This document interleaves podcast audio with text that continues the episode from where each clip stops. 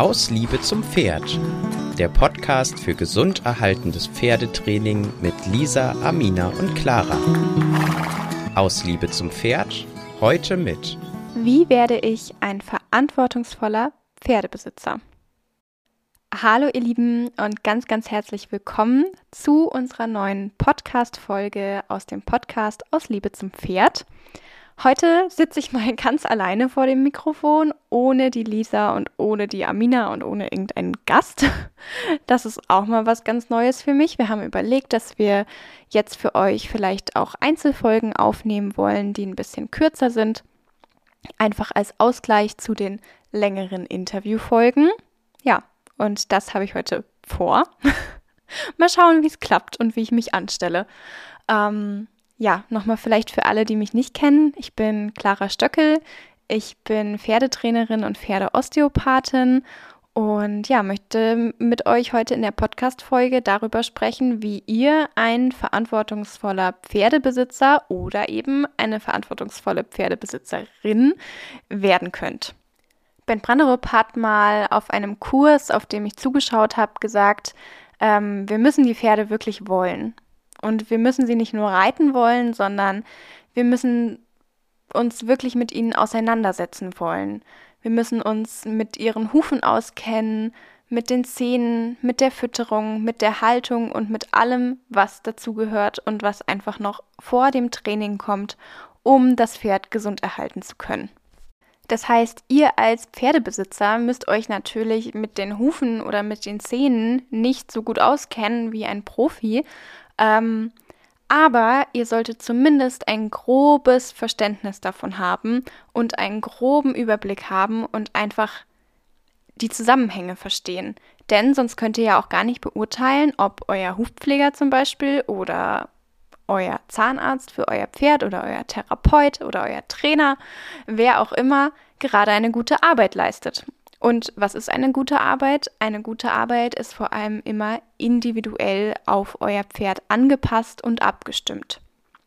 Für mich als Pferdetrainerin und Pferdeosteopathin ist es besonders wichtig, interdisziplinär zu arbeiten, sprich wirklich ganzheitlich zu arbeiten und das Pferd ganzheitlich zu betrachten und immer im Austausch mit euch als Pferdebesitzer und aber auch mit anderen Therapeuten, Tierärzten, Hufpflegern und so weiter zu sein.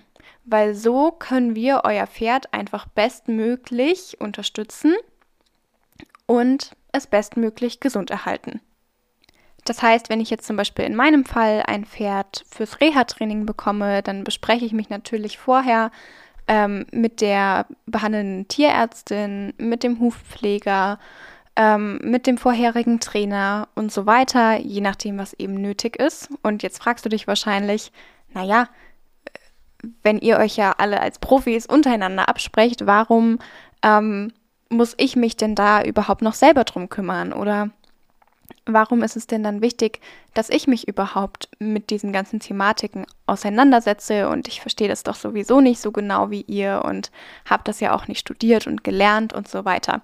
Ja, das stimmt. Und wie gesagt, du musst es ja auch gar nicht so genau verstehen wie jetzt ein Profi, aber ich möchte dir in dieser Podcast-Folge einfach erläutern, warum es so wichtig ist, dass auch du dich mit den Zusammenhängen deines Pferdes beschäftigst und einfach ein gutes allgemeines Grundwissen hast.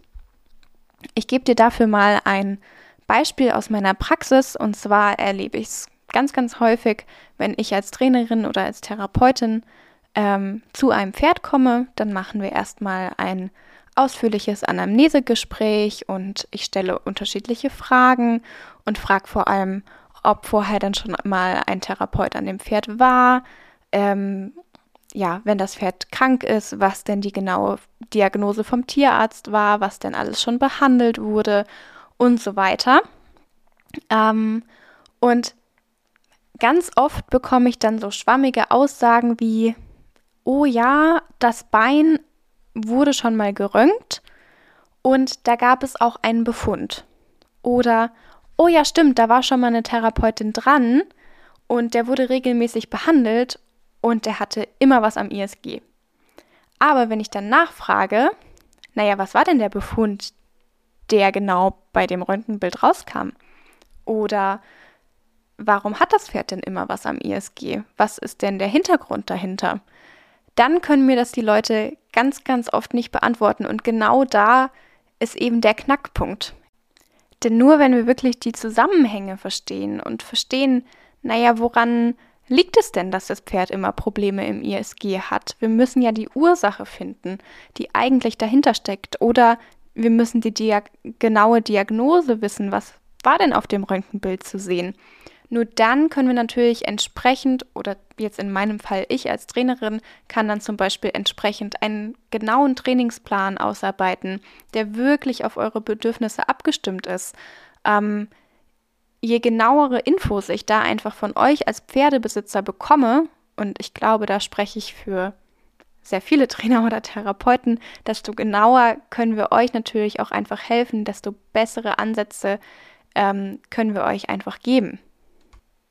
So, jetzt ist es nun aber so, dass die meisten Pferdebesitzer ja nicht einfach auf der faulen Haut rumliegen, sondern ja sowieso schon mega viel für ihr Pferd tun und machen und tüfteln.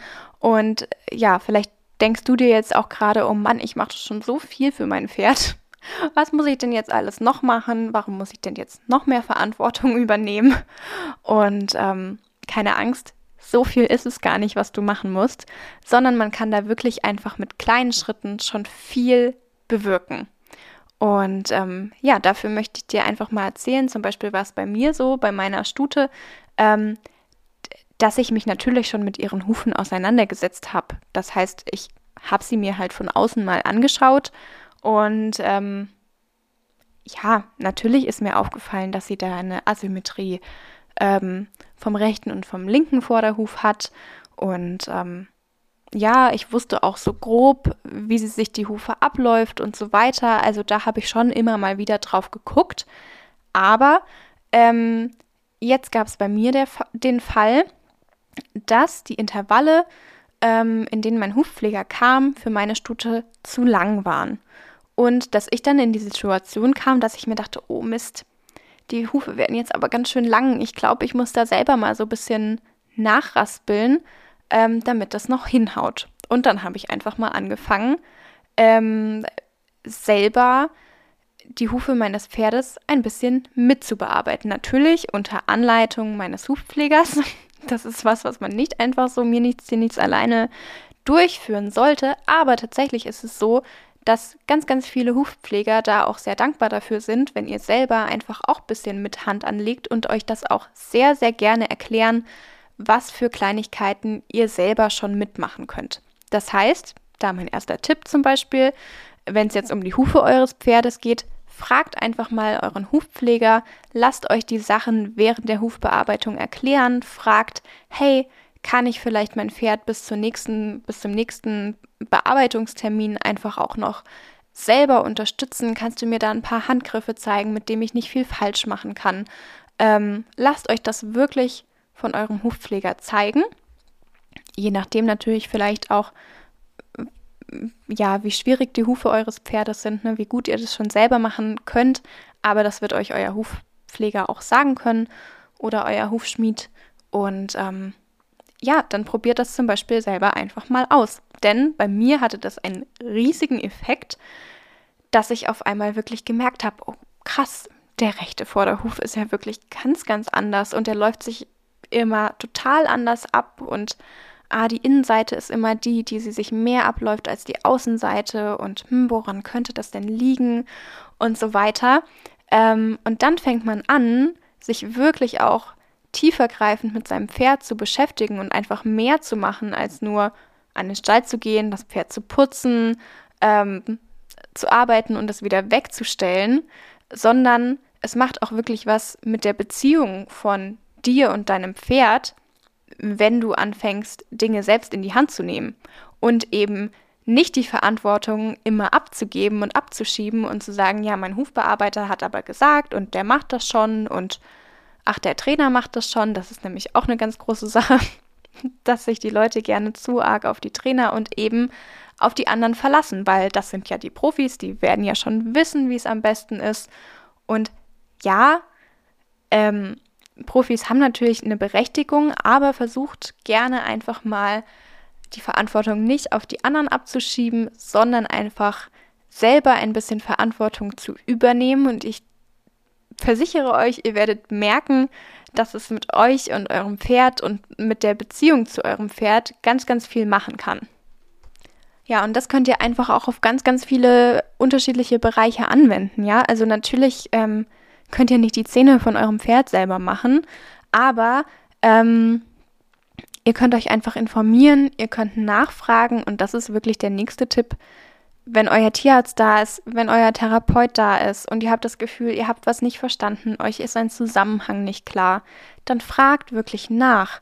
Fragt nach, warum hat mein Pferd denn jetzt Probleme auf dem ISG, am ISG oder sagt, ich verstehe nicht, was auf dem Röntgenbild zu sehen ist. Was bedeutet das denn jetzt genau? Oder ähm, was kann ich denn jetzt meiner Trainerin mitgeben? Wie kann ich denn jetzt weiter trainieren mit meinem Pferd? Ähm, das heißt, versucht da wirklich so ein bisschen selbstständig zu sein und euch zu trauen, wirklich Fragen zu stellen. Dafür sind die Profis ja da, ähm, dass sie euch die Fragen dann in dem Moment auch beantworten. Und daran erkennt ihr auch meiner Meinung nach einen ähm, ja, guten Pferdetrainer, guten Hufpfleger und so weiter. Ähm, den erkennt ihr meiner Meinung nach daran, dass sie euch die Fragen eben auch beantworten können und die Fragen euch auch gerne beantworten. Natürlich muss jetzt kein ähm, Tierarzt ein Pädagoge sein und euch das ähm, mega gut erklären können.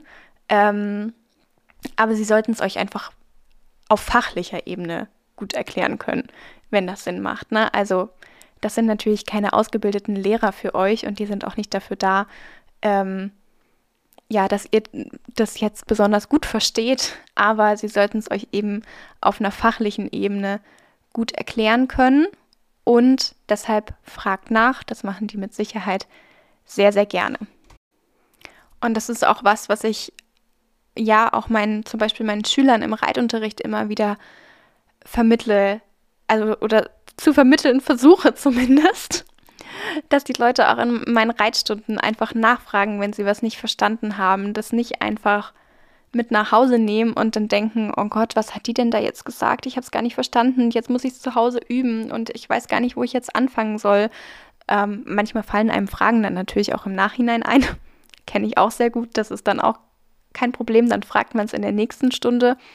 Ähm, ja, aber das ist mir eben ganz, ganz wichtig. Oder auch als Therapeutin, dass ich den Leuten während meiner Behandlung die Zusammenhänge erkläre und sie das dann auch wirklich verstanden haben und wissen, ah, okay, mein Pferd hat jetzt hier und hier Probleme, deshalb kann ich die und die Übungen selber machen. Ich gebe auch immer Hausaufgaben mit nach meiner Osteopathiebehandlung, die die Leute dann eben auch selbstständig durchführen können, weil ihr seid als Pferdebesitzer wirklich dann auch verantwortlich für den Erfolg, den euer Pferd macht. Ne? Also ich kann euch als Therapeut und als Trainer einfach nur in einem bedingten Rahmen unterstützen. Ich bin vielleicht, ja, weiß ich nicht, eine Unterrichtsstunde die Woche dann mal da oder alle zwei Wochen.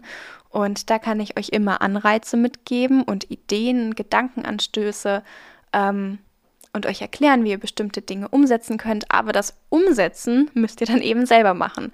Und da liegt es dann wirklich an euch. Und ähm, ja, wenn ihr einfach so ein paar Kleinigkeiten verändert, einfach versucht, Dinge mehr selber in die Hand zu nehmen und wirklich nachzufragen, zu versuchen, die Zusammenhänge zu verstehen, dann glaube ich, dass ihr für euch und euer Pferd ähm, ganz, ganz viel erreichen könnt. Genau. Ja, ich hoffe, euch hat die Podcast-Folge gefallen. Ich glaube, viel mehr gibt es jetzt gar nicht zu sagen.